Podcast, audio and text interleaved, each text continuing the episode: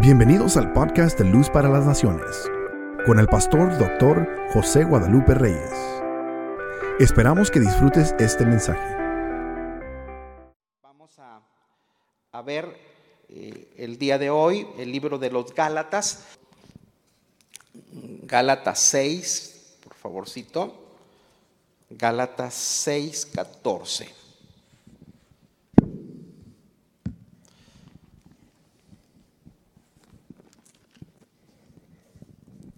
El libro de los Gálatas.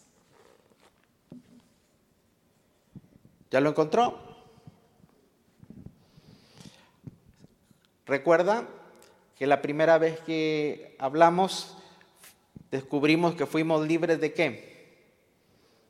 Del, presente siglo malo. Fuimos libres de la ley. Fuimos libres del ego. Fuimos libres de la carne. Somos en la cruz se logró eso. Hoy vamos a hablar cómo ser libres del mundo. Gálatas 6:14 dice la escritura, pero lejos esté de mí gloriarme. O sea, Pablo dice, miren, si hay algo por qué jactarse, yo, yo me voy a jactar sino en la cruz de nuestro Señor Jesucristo. Si alguien quiere presumir, presuma sobre la ley de Cristo, del Señor Jesucristo, porque por quién el mundo me es crucificado a mí y yo al mundo. Me pones por favor el 14 en la nueva versión internacional. Dice, en cuanto a mí, jamás se me ocurra jactarme de otra cosa sino de la cruz de nuestro Señor Jesucristo. Porque por quién el mundo ha sido crucificado para mí y yo para el mundo. Ahí, ahí es la versión esa nos da un poquito más de claridad.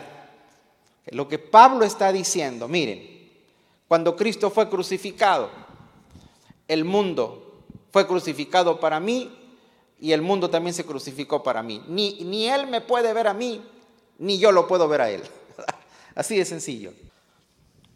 Pablo, el apóstol, lo que está diciendo es, si en algún momento de la existencia nos tiene que ver el mundo, cuando el mundo vea hacia la dirección en la que estamos nosotros, lo que tiene que ver es a un hombre semejante a Cristo. Cuando me ve a mí, no tiene que verme atractivo. O sea, cuando el mundo mire hacia mí, no tiene que verme atractivo. Y cuando yo mire al mundo, el mundo tampoco debe ser atractivo para mí. Es lo que el apóstol está diciendo. Ahora, pero sabemos nosotros que los seres humanos tenemos atracción por las cosas del mundo. Y el mundo ofrece y nos ve como eh, una, un buen mercado, vaya, para ofrecer sus productos. Vamos a ver esta, esta noche, para que usted entienda mundo, o sea, si somos libres del mundo, hay que entender qué significa la palabra mundo. Dijimos las primeras clases que hay dos términos para la palabra mundo, es ayón y cosmos. Ayón, que es un término que se refiere para una medida de tiempo, diga conmigo tiempo. Pero cosmos es un término más sociológico, es referente a personas. Entonces, aquí en el 6.14, cuando el apóstol Pablo está diciendo, hablando del mundo, está hablando de un sistema de personas, donde están involucradas personas, no tiempo. ¿Está conmigo? Bien. Vamos a, a, ver algo interesante. Por favor, Lucas 19, Lucas 19, el versículo 12. Por favorcito, ¿me ayudan? Dice así, digo pues, un hombre noble se fue a un país lejano para recibir qué? Un reino y volver. Y llamando a diez siervos suyos, les dio diez minas y les dijo, negociad entre tanto que yo vengo. Pero sus conciudadanos le aborrecían y enviaron tras él una embajada diciendo, no queremos que éste reine sobre nosotros. Míreme acá. No queremos que éste reine sobre nosotros.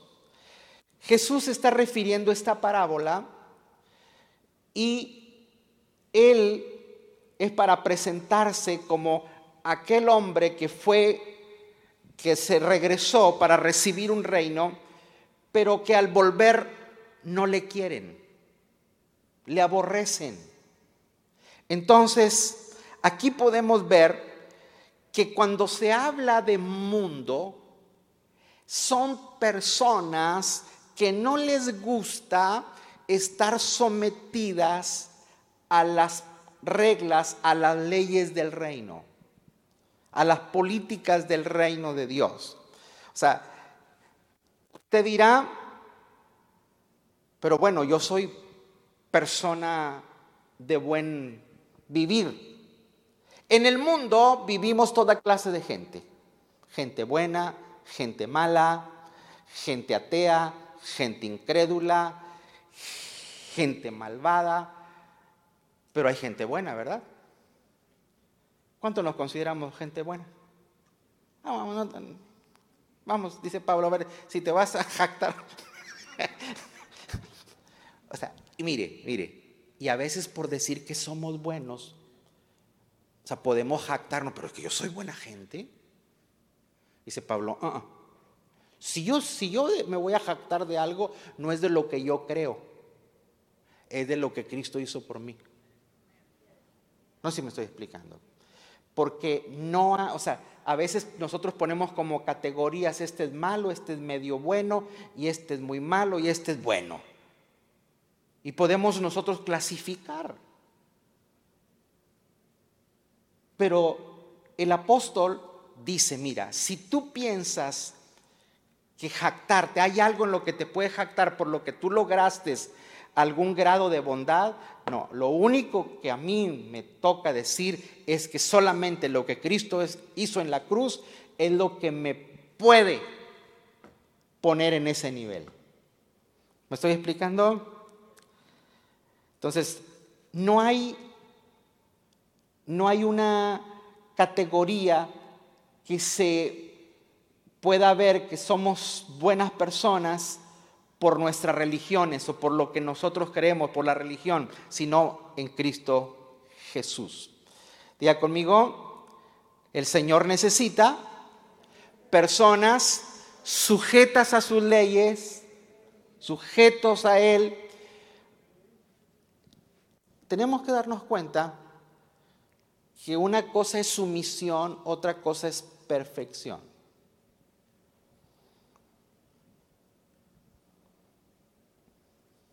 ¿Hay alguien aquí que se crea perfecto? ¿Hay algún perfecto aquí? No. No somos perfectos. ¿Cuándo vamos a alcanzar la perfección? Hasta el día de Jesucristo, dice Pablo. Entonces, cada día estamos siendo perfeccionados.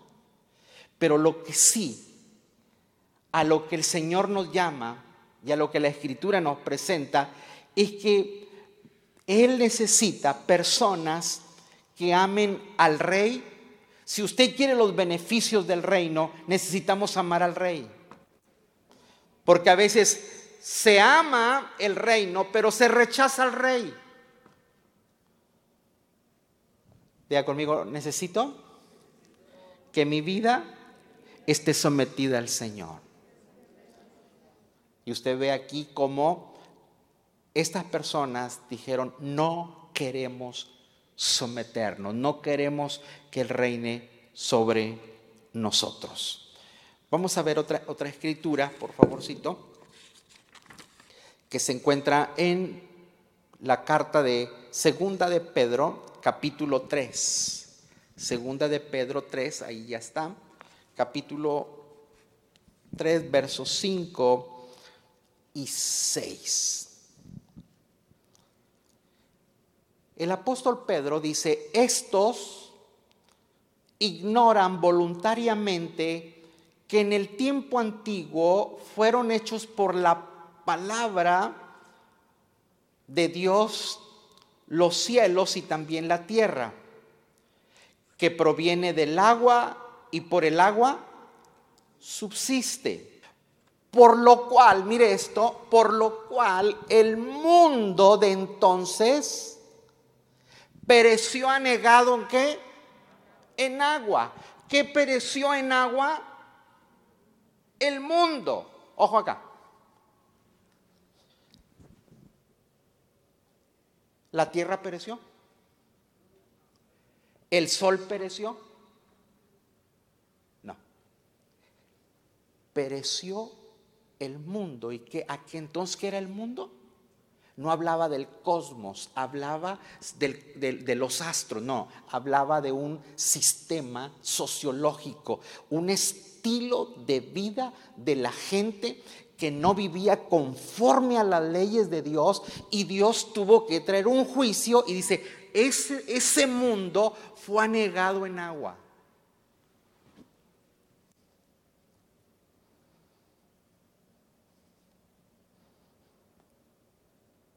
¿Ha oído usted que el fin del mundo? Es más, hasta Pedro dice que el mundo va a ser juzgado por fuego. Y, nosotros cuando oímos eso pensamos como que es la explosión de los planetas, como que la Tierra se revienta. No, señores, es, una, es un momento de la historia donde Dios interviene, un Dios justo, un Dios santo, tiene que venir a limpiar, a purificar el sistema sociológico, el sistema de vida, los hábitos, las costumbres de las personas que son ajenas a las leyes de Dios. Él va a intervenir.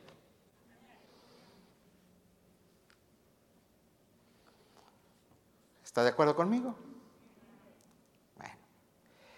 Dice, el mundo de entonces pereció en agua. No es el mundo físico el que pereció, sino el sistema sociológico que pereció. Hoy vivimos tiempos tan complicados, tan difíciles, donde los estilos de vivir de las personas son ajenos a las leyes de Dios. Bueno, Dios va a meter su mano. ¿Oyó eso? Dios va a meter su mano. Yo no sé si usted le ha pensado, cuando, cuando uno ve lo que sucede, el, mundo tan desordenado en el que vivimos, yo no sé si usted se ha preguntado como yo me he preguntado y, a veces nos, nos entra como una preocupación, pero a la vez como que descansamos en el Señor cuando meditamos ya bien y despacito. Digo, ¿a qué se van a enfrentar nuestros nietos? No sé si me explico. ¿Qué van a vivir nuestros nietos? Si lo que hoy nosotros estamos viviendo no es nada agradable, ¿a qué? Entonces, tiene que venir la paz de Dios a nosotros y, y meditar así, no a la ligera, sino meditar en que Él tiene el control. O sea, hay estilos de vida desarraigados de Dios que Dios tiene que meterle mano. Gracias. Vamos a ver lo que dice el Nuevo Testamento en cuanto al mundo. Por favor, primera de Juan 2, 15 al 16. Mire, no améis al mundo,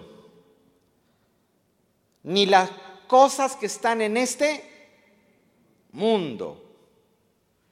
Si alguno ama al mundo, el amor del Padre no está en él. Dile que está al lado tuyo, no te enojes con el pastor, enójate con el apóstol Juan. o sea, si, si nosotros tenemos un amor al mundo, dice, el amor del Padre no está en él. Porque todo lo que hay en el mundo, mire, ahí está, y lo, y lo engloba en tres cosas. Los deseos de la carne, los deseos de los ojos y la vanagloria de la vida. No proviene del Padre, sino de dónde? Del mundo. En otras palabras, ¿qué compone el mundo? Los deseos de los ojos, los deseos de la carne y la vanagloria de la vida. Si, usted, si usted ve en la escritura, hay tres tentaciones. Por favor, Génesis 3, 4 al 6, que se presentaron en el primer Adán. Dice la escritura, entonces la serpiente le dijo a la mujer, no morirá, no moriréis sino que sabe de que desde que el día que comas de él, o sea, del fruto que Dios les, les prohibió, serán abiertos vuestros ojos. ¿Qué más? Y seréis como Dios. O sea, los deseos de los ojos y luego le, le das sobre la vanagloria de la vida. Van a ser como Dios. Sabiendo el bien y el mal. Versículo 6. Y vio a la mujer. Mire esto. ¿Qué hizo la mujer? Vio. Deseo de los ojos. Que era agradable a los ojos, que era bueno para comer y que era agradable a los ojos. Y el árbol era como codiciable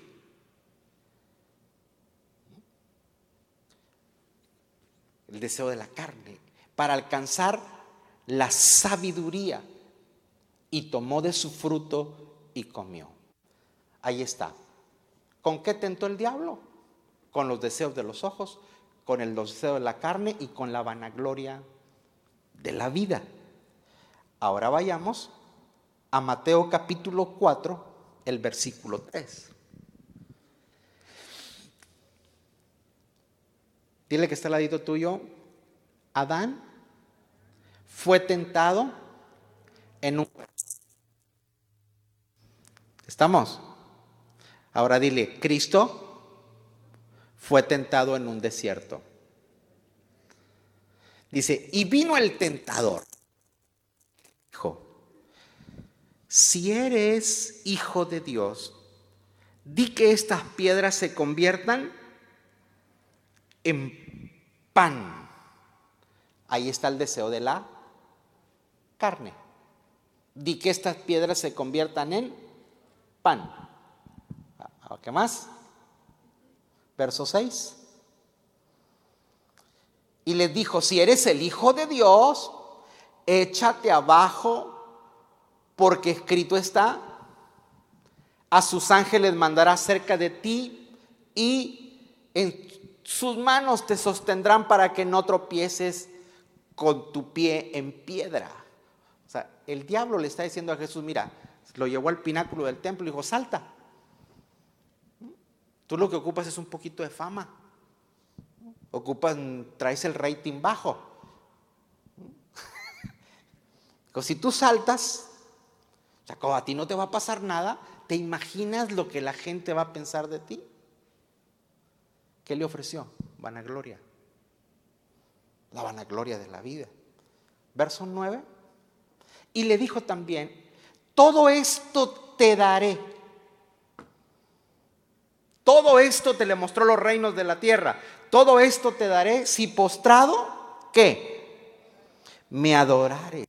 Todo esto te daré, le enseñó le mostró. O sea, si usted se fija, así como Adán fue tentado, Jesús fue tentado, eh, la diferencia radicó en que Adán cayó y Cristo salió victorioso. Amén. Déselo al Señor. ¿Dónde, dónde, ¿Dónde salió Cristo vencedor? En un desierto, en un desierto. Próximo texto, por favor. Primera de Juan 2.17. Léalo conmigo. El mundo se acaba con sus malos deseos, pero el que hace la voluntad de Dios permanecerá para qué? Para siempre. Vamos, vamos, ya conmigo.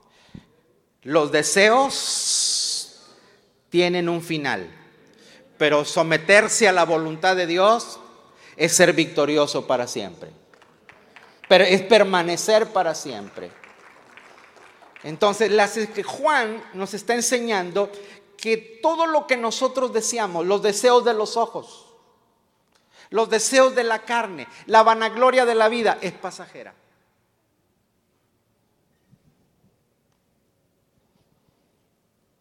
Es pasajera. Pero creerle al Señor, someternos a su voluntad, alinearnos a su voluntad, es maravilloso. Hay muchas bendiciones al estar unidos a la voluntad de Dios. Platicábamos yo y mi esposa cuando observábamos la vida de una persona, cómo cambió para bien. Y le, le comenté, le dije, ¿te has fijado cómo Dios la ha bendecido? Y llegamos a una conclusión. Se alineó con Dios. Cuando, tú te, cuando usted y yo nos alineamos con Dios, las bendiciones de Dios están a nuestro favor. Nos alineamos. y, eh, ah, voy a dejar para el final algo muy importante, pero no es que andemos detrás de las bendiciones, no, tenemos que amarlo a Él. O sea, amar sus leyes, o sea, es amar al rey, no rechazar al rey.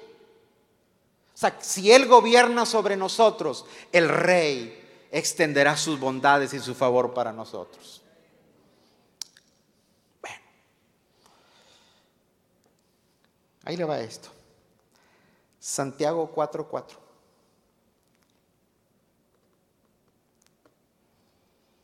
Está fuerte el hermano Santiago, ¿eh? Dice, oh almas adúlteras,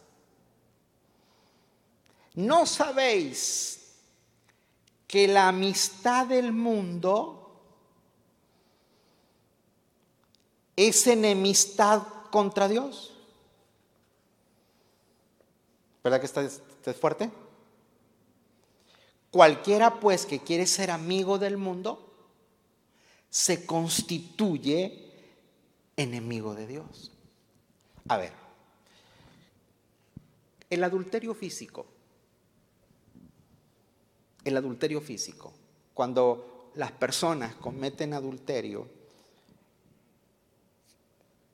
aparte de que hay un sinnúmero de consecuencias por esa acción, pero la primera cosa que hizo es rompió un compromiso.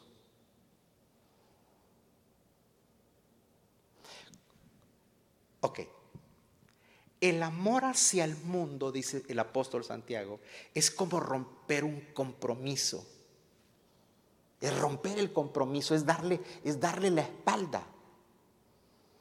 Y cuando, cuando la Biblia habla de divorcio, se acuerda que la cátedra de Moisés decía darle carta de repudio. O sea, repudiar. Cuando algo te, te repudia, ¿qué es? Es no te gusta, no te agrada, darle la espalda. Bueno, el apóstol Santiago dice, si nosotros amamos, nos guiamos por los deseos de los ojos, por los deseos de la carne y por la vanagloria de la vida, es darle la espalda a Dios.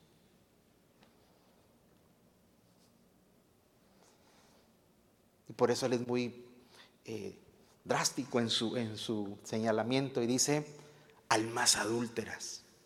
Nuestra alma está siendo adúltera.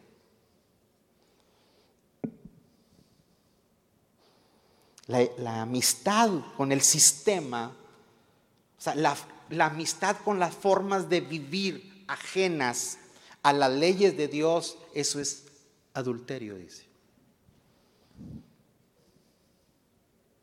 Tan serios, hermanos.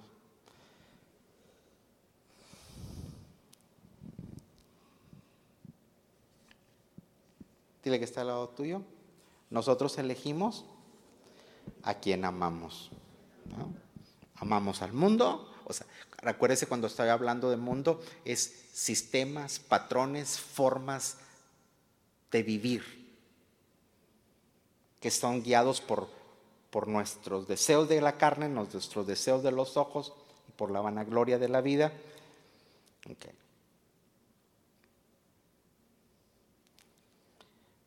Vamos a ver el Evangelio de Juan, el capítulo 15, el verso 18 y 19.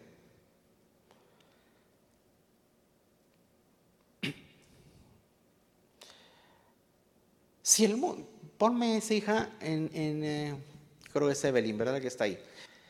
Si el mundo los aborrece, tengan presente que antes que a ustedes me aborrecieron, me aborreció a mí.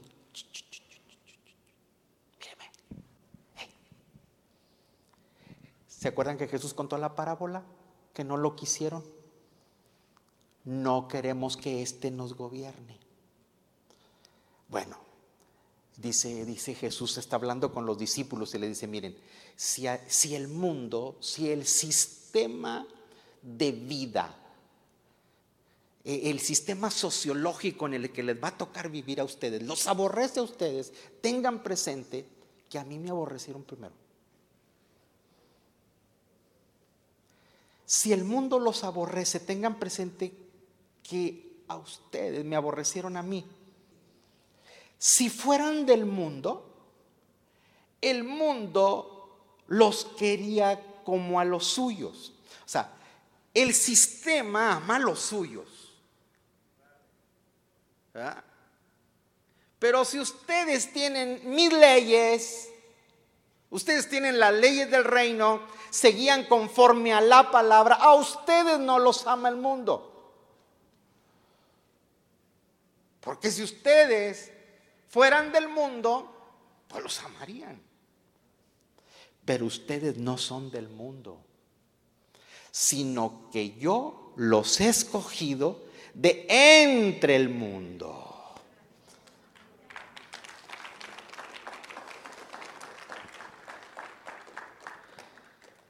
o sea, cuando, cuando, cuando leemos ese texto, usted se da cuenta cómo el mundo de hoy odia a la iglesia.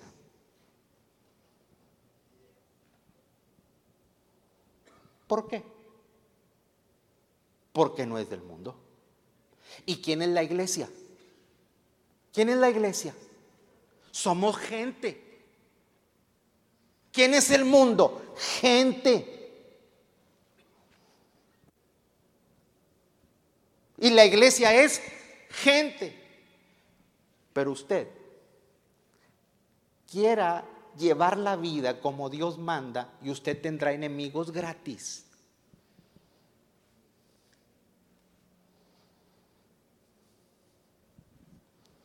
¿Y sabe dónde a veces encuentra uno los enemigos? En la misma casa.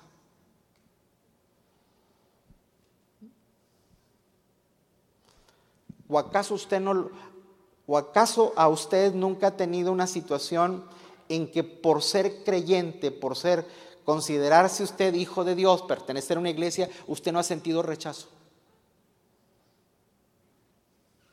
¿Alguien no, ¿alguien no ha sentido rechazo? Yo creo que todos en algún momento. Usted dirá, no, pastor, a mí me tratan muy bien. Ah, entonces a lo mejor eres de ellos.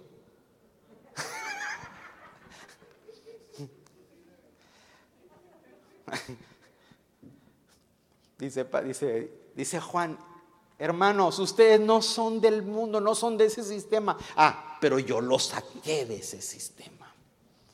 Diga conmigo, yo fui sacado de una vana manera de vivir. Dele gracias a Dios por ver conocido del Señor y querer vivir bajo sus leyes. Vamos, vamos, déselo fuerte a Él.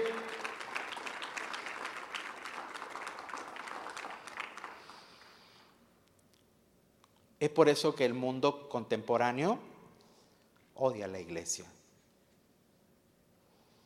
Hoy la iglesia tiene persecución. Quizá no en las dimensiones eh, o las formas, vaya que las formas en que lo llevó a cabo el imperio romano. Ah, eh, en la escuela bíblica damos una clase, se imparte una clase que es historia de la iglesia. Es tan apasionante esa materia porque tú te das cuenta cómo esa gente entregaba su vida por el Señor y aún con las situaciones más crueles, en las formas más horribles, ahí ellos se la jugaban por la fe. Y ser, ser seguidor de Cristo era convertirse enemigo del sistema del, imperio romano, o sea, que, era el sistema que imperaba en ese tiempo. Dios guarde, Dios nos guarde y, y Dios siempre protegerá pero señores, hoy vivimos tiempos difíciles en que querer vivir conforme a Dios lo ordena y lo manda es tener enemigo.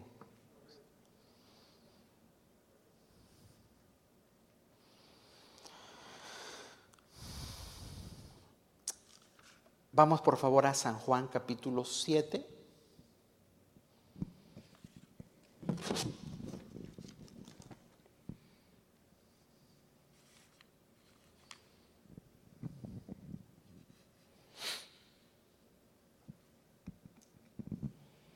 Dice, no puede el mundo aborreceros a vosotros, mas a mí me aborrece, porque yo testifico de él. Que sus obras, ¿cómo son? ¿Cuáles, cómo son las obras del, del mundo? ¿Cómo es el proceder del mundo? Es malo. Las obras son malas. Dice, por eso eh, al aborrecerlos a ustedes, al odiarlos a ustedes, me están aborreciendo a mí porque yo testifico de su forma de vivir. Bien, a veces, si la iglesia no está siendo aborrecida, es que no está testificando de Él y tampoco está testificando de las malas obras del mundo. Hoy hay lugares en el mundo, en la tierra, que son eh, comunidades religiosas, hermosos edificios. Cuando usted va a Europa, casi lo que te llevan a, a ver son las grandes catedrales, los grandes edificios, instituciones religiosas. Pero la gente no quiere nada de Dios. Entonces, dice, dice, dice Jesús, le dice a los discípulos, miren, si los aborrecen a ustedes, me están aborreciendo a mí. Y si los aborrecen a ustedes es porque yo estoy dando testimonio de las malas obras. Entonces, si usted se fija, Hoy la iglesia no se aborrece en muchos lugares. Es, un, es una forma turística. hay, un, hay, un, hay una aceptación Porque tú vas y ves el edificio, la instalación, pero la iglesia no hay. Hay un templo. Entonces, como no no hay estilos de vida que estén dando testimonio de la forma de vivir de Cristo, entonces no hay aborrecimiento. Si me permiten esta expresión, hay como un compadrazgo, hay una amistad.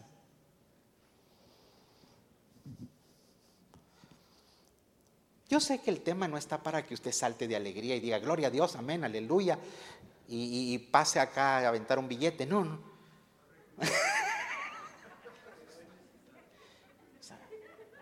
Sí, sí, porque como, como no le están aventando una, una golosinita, usted no se mueve. Pero como le estamos hablando de que hay que renunciar a estilos de vida que no son agradables a Dios y es la única forma de poder contrarrestar la mala forma de vivir del mundo. Diga conmigo, con mi estilo de vida voy a testificar de la forma mala en que el mundo vive.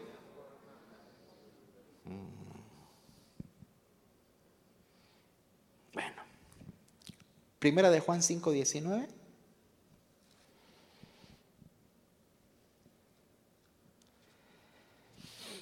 Sabemos que somos hijos de Dios. ¿Le gusta eso? ¿Cuántos de los que estamos aquí estamos bien conscientes de eso? Sabemos que somos hijos de Dios. Y que el mundo entero está bajo el control del maligno. Escuche, vivimos en territorio indio. ¿Eh?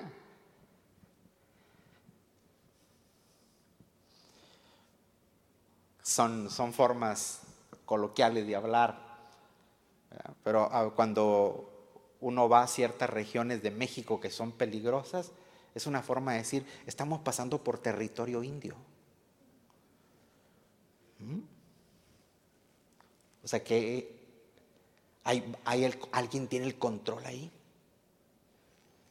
Bueno, mientras estemos aquí, escúcheme esto, mientras vuestra estadía esté en esta tierra, mientras la iglesia esté aquí en la tierra, las formas de vivir son del maligno. Y nos las meten por todas formas. Por los medios, por las redes. Más, vea usted que como cualquier ser humano normal, escúcheme bien, no, no, estoy, no estoy diciendo que usted, no, no, yo le, estoy hablando humanamente. Yo como ser humano que me siento con mis hijos o con mi esposa, mi familia, a verte una eh, película, a ver algo, vea las formas de vida que ahí se presentan o las formas que te de vivir muy tóxicas, muy desligadas de la ley de Dios, pero que las presentan tan normales que si usted no sabe quién es en Cristo, usted y yo podemos vivir de esa forma. Por eso el apóstol Juan dice, y vosotros sois hijos de Dios. ¿Oyó? O sea, o sea, date cuenta, date cuenta que en este mundo, que el jefe es el maligno, tú eres hijo de Dios. Vamos, usted es hijo de Dios.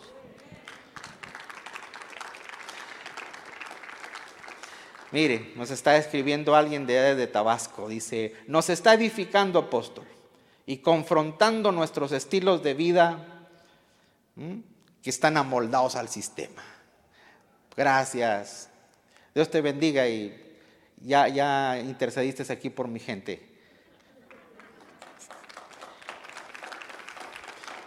Que iba a ser pasada por las armas a las 8 de la noche.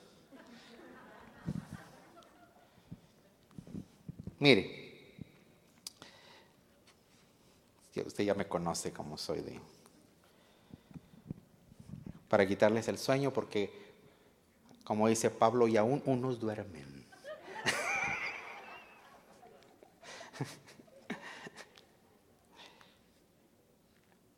Vaya, por favor, Apocalipsis 12, 9.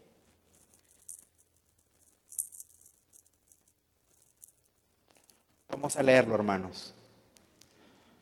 ¿Qué dice? Y fue lanzado fuera el gran dragón. Diga conmigo, dragón. A ver, ¿los dragones existen?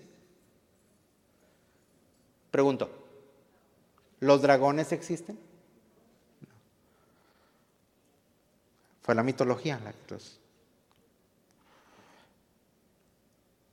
Y fue lanzado fuera el gran dragón, la serpiente antigua,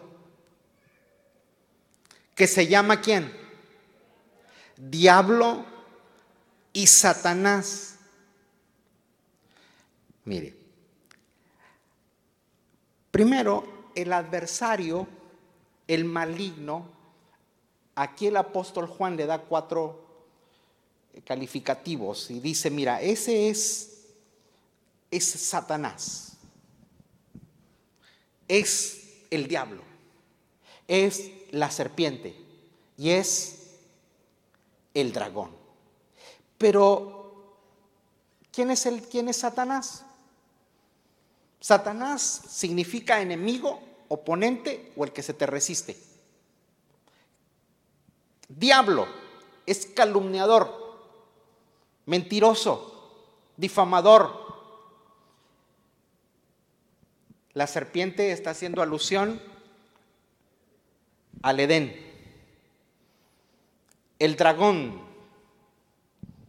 O sea, ya, ya en Apocalipsis ya no es serpiente, es dragón. Ya ahora tiene, tiene más potencia, es una serpiente alada, con alas. ¿Y cuál es el propósito de en sus formas, en cualquier forma que se presente o en cualquier etapa de la historia? Engañar qué? Al mundo entero. No importa el tiempo, no importa la forma, el propósito, el objetivo de Satanás es engañar al mundo.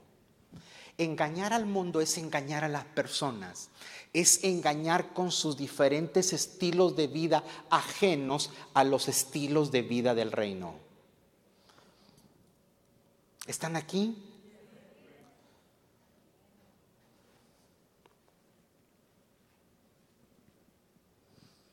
Engañar al mundo entero. Ese es, ese es su propósito principal.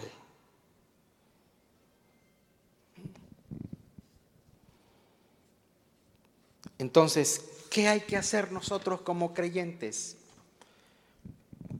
Hay un consejo apostólico que Pablo nos da en Filipenses 3, 18. Porque por ahí andan muchos, de los cuales dije muchas veces. Y aún ahora lo digo llorando. ¿Qué pasó? ¿Qué dice Pablo? Que son qué? Que son qué? Son enemigos de la cruz de Cristo. El fin de los cuales es que ¿O qué va a ser?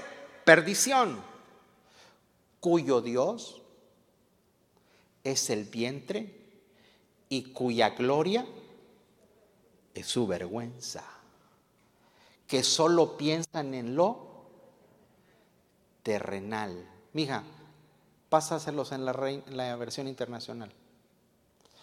Como les he dicho a menudo, y ahora lo repito hasta con lágrimas, muchos se comportan como enemigos de la cruz de Cristo. Su destino es la destrucción.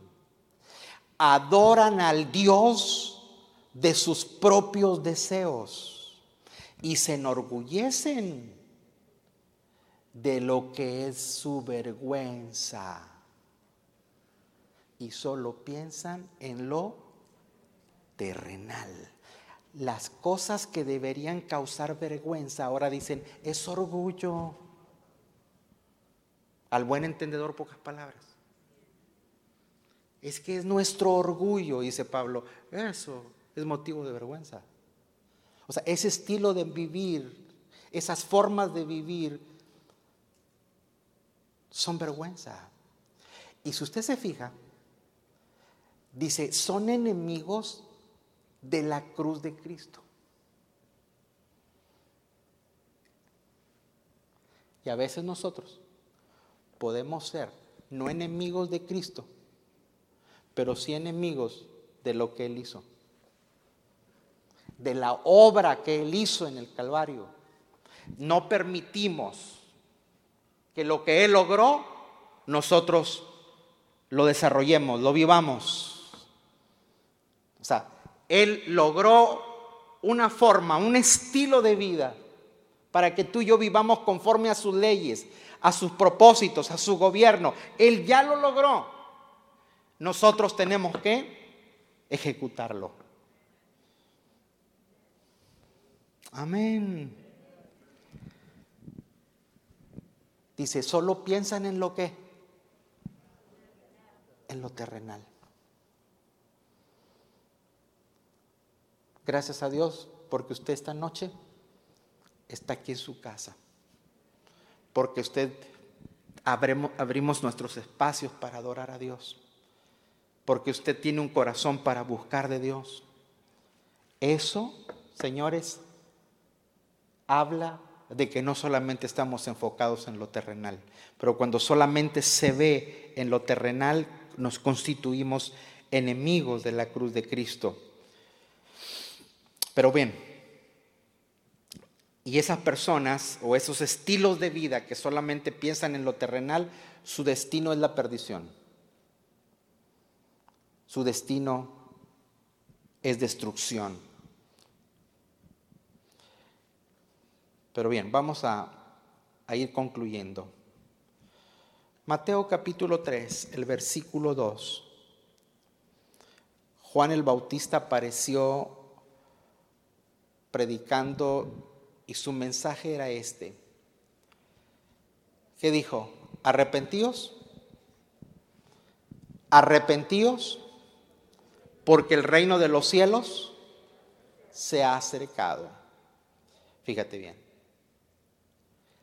Arrepentimiento es tener pensamientos, o sea, el propósito del Evangelio el propósito es presentar, introducir el reino de Dios. Pero para poder introducirlo, Juan está haciendo eso, hace un llamado al arrepentimiento. ¿Y qué es el arrepentimiento? Es una forma de vivir distinta a la que tú y yo estamos acostumbrados es un cambio de mente. O sea, hay formas de vivir a las que tenemos que renunciar para vivir conforme a las formas de vivir del reino de Dios. Y eso se llama arrepentimiento. Entonces, ¿cuál es el primer requisito para entrar al reino de Dios? Cambia tu forma de pensar. ¿Cuál es el lema de aquí de la iglesia? Si cambia tu forma de pensar, ¿qué va a suceder? Va a cambiar tu forma de vivir. Hay gente que anhela, que busca formas de vivir diferente. ¿Sabe qué ocupa a esas personas? Arrepentimiento. Cambiar sus formatos de pensamiento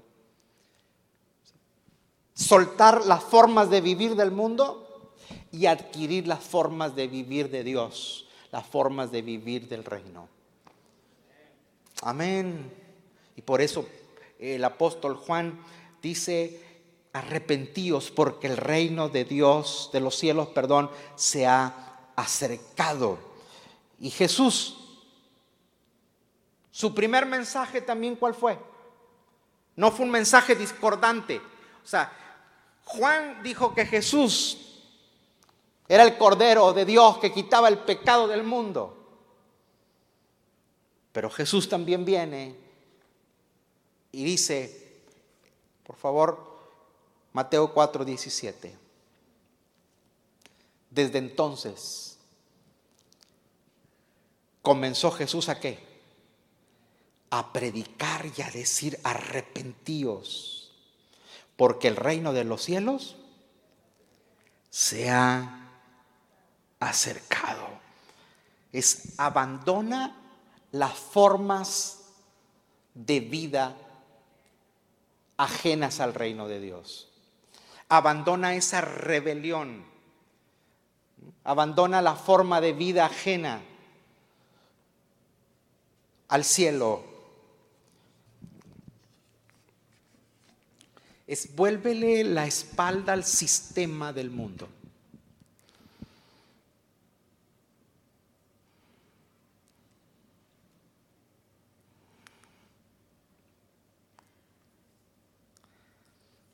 ¿Cuántos, quieren, ¿Cuántos les gusta mejorar su estilo de vivir? Todos. Si queremos vivir diferente, tenemos que adoptar estilos de vivir diferentes.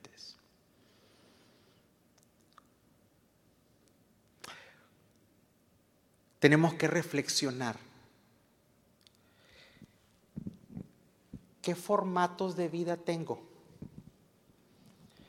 que no son del reino, sino que son del mundo. ¿Mm?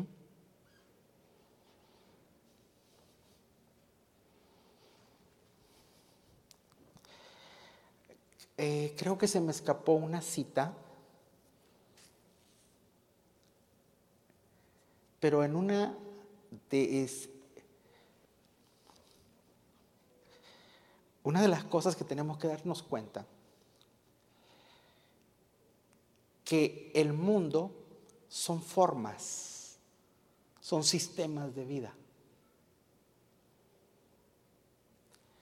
¿Se acuerda que Jesús iba y comía con pecadores?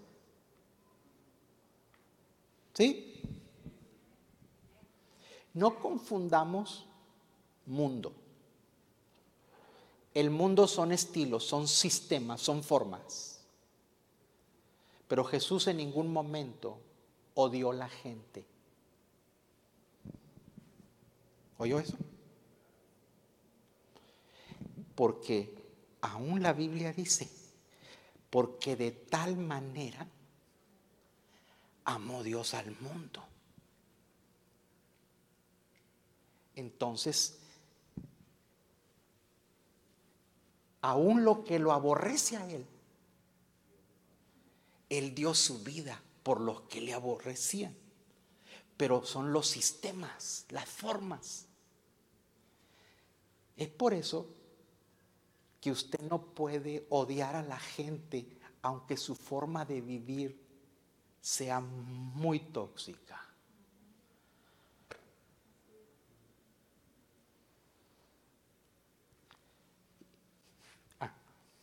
Ah, y, ahí caemos en el otro extremo.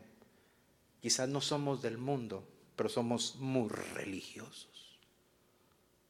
Que nuestras tradiciones y nuestros formatos excluyen lo que dijo Jesús. Ustedes son un estorbo para que los pecadores entren al reino.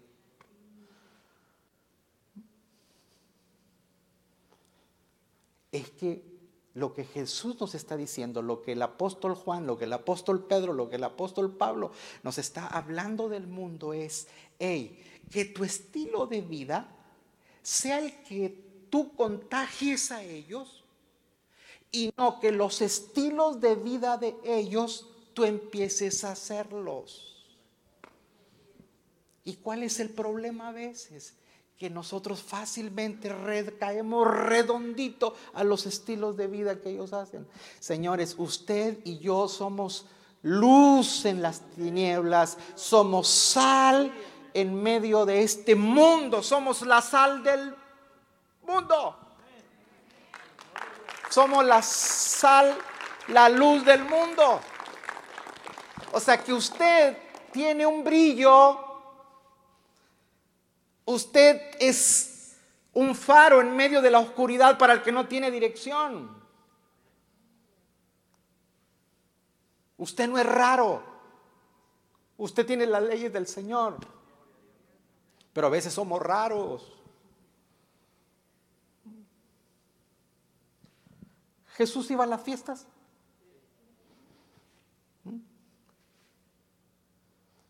No se ponía, ah, no se ponía,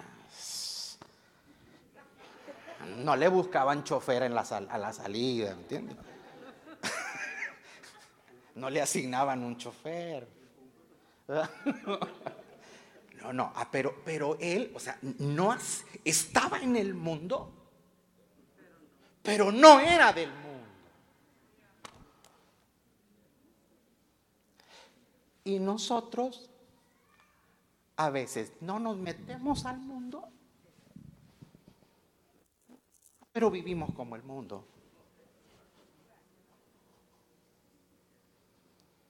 Y por eso iban los críticos, los religiosos con Jesús y le decía, tú eres lo que pasa, eres un, eres un comilón como ellos. Mm. Y Jesús le dijo, no, lo que pasa es que ustedes son una piedra de tropiezo.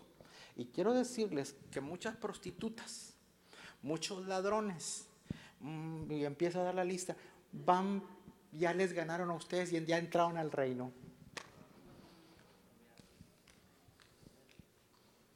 O sea, la forma de vivir tuya tiene que atraer a que Cristo el Señor sea apetecible para sus vidas. Amén. No sé en qué forma decírselo.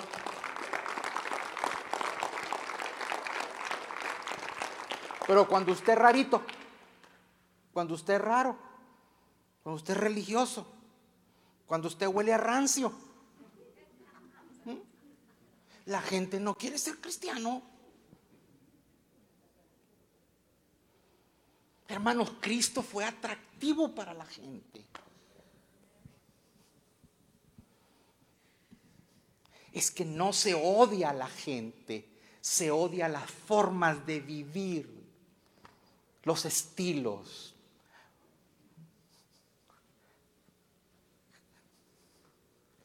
Por eso es, no améis al mundo, no améis los estilos, no améis las formas.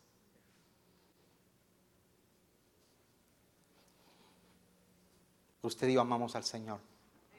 Bueno, usted conviértase en esa luz para un mundo desorientado que no tiene dirección. Levante sus manos al cielo esta noche. Hermanos, vivimos en, el mundo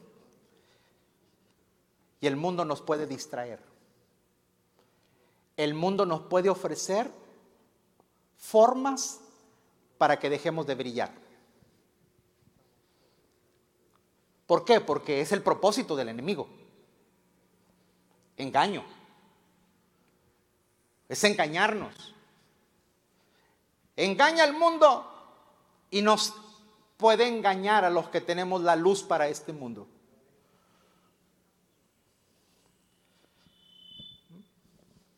Que su forma de vivir, que su forma de vivir, que tu forma de amar a Dios, que tu forma de servir sea un atractivo para que la gente entre al reino. Que tu servicio, que tu carisma, que tus buenas formas de ser como ciudadano, como vecino, te conviertas en uno de los que abre la puerta para que la gente entre al reino y que adquiera las formas de vivir del reino. Y no solamente pensemos en lo terrenal. Y le tengo buenas noticias. Mateo 6:33. Buscad primeramente el reino de Dios. ¿Y qué? Su justicia. Y todas estas cosas os serán añadidas. Hay que leer todo el contexto para poder darnos cuenta y entender que todos necesitamos cosas. qué comeremos, qué beberemos, qué vestiremos. Dice el Señor, no te preocupes de eso. Si tú me buscas a mí primero, si tú adoptas el reino, los principios del reino, las cosas por las que mucha gente se pierde, para ti es una añadidura. Son añadiduras. Así que dele gracias a Dios por conocerlo a Él, porque Él tenga prioridad en, el corazón suyo y que el reino de Él, como dijo, venga a la tierra. Las formas de vivir del cielo, las formas de vivir del eterno en esta tierra. Amén. Una economía con las leyes del reino. Una familia con las leyes del reino.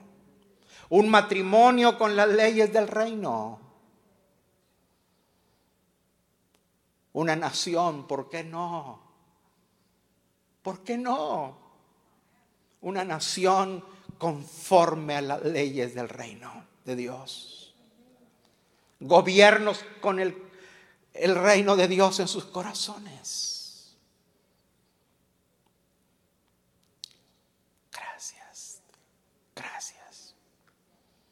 Cristo lo logró en la cruz. Todo eso Cristo lo logró en la cruz. Amén. Y amén. Gracias por escuchar nuestro podcast. Para ayudarnos a llevar la palabra de Dios alrededor del mundo, haga una donación en nuestra página web. Que Dios le bendiga.